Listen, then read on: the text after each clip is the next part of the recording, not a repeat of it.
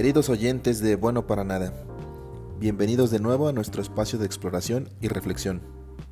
Soy Héctor, el bueno para nada, que está aquí para compartir una historia más de mi viaje.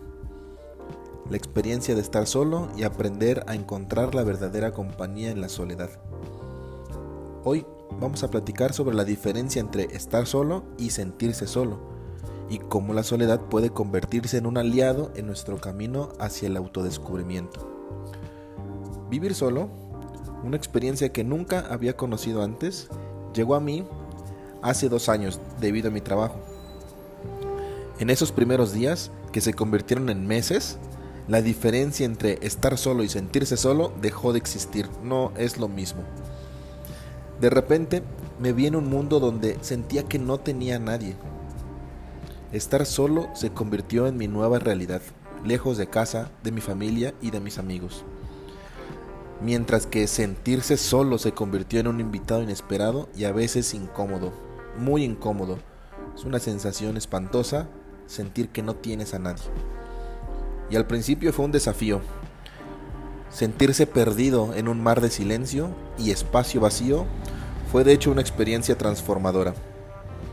Pero la soledad también se convirtió en una especie de maestra.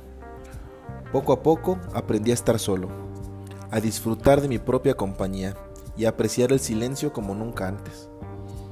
En medio de ese silencio encontré un espacio para la reflexión profunda y para revivir pensamientos que habían estado esperando pacientemente en las sombras de mi mente. Pasaban los meses y la soledad me llevó a un viaje interior, donde descubrí capas de mi ser que nunca había explorado. Aprendí a vivir conmigo mismo, a aceptar mis pensamientos y mis emociones, en lugar de verlos como un obstáculo. Descubrí que la verdadera compañía no siempre viene de voces externas, sino del diálogo interno que mantenemos con nosotros mismos. En esa convivencia, al inicio solo provocaba ansiedad. Pero poco a poco, esa misma voz interna encontré consuelo y fortaleza. Al inicio de estar solo, me costó trabajo, no voy a mentir. Tuve momentos de duda y nostalgia, pero cada uno de esos momentos también me enseñó lecciones valiosas sobre la importancia de apreciar las pequeñas alegrías de la vida y valorar las conexiones humanas en todas sus formas, incluso las que existen dentro de nosotros mismos. La soledad, lejos de ser una experiencia negativa, se convirtió en una oportunidad para crecer, aprender y apreciar más profundamente mis relaciones significativas que llenan mi vida de significado y propósito. En la quietud de la soledad encontré espacio para mi propio crecimiento personal y he recibido con gratitud las bondades que la vida me ha dado. Al estar aprendiendo de mi propia soledad, ahora intento apreciar mucho más todos los pequeños detalles de la vida. Por ejemplo, eh, amo las risas y los juegos de mis hijas. La llegada de su risa alegre y las travesuras que hacen llenan mi corazón son un gran recordatorio de la verdadera riqueza de la vida. Reflexionando sobre mi experiencia, me viene a la mente una verdad profunda y liberadora. Estar solo no significa estar incompleto. La verdadera compañía, descubrí, está en aprender a amar y aceptar tu propia compañía. La soledad, lejos de ser un signo de falta, puede ser un camino hacia la autoaceptación y el autodescubrimiento.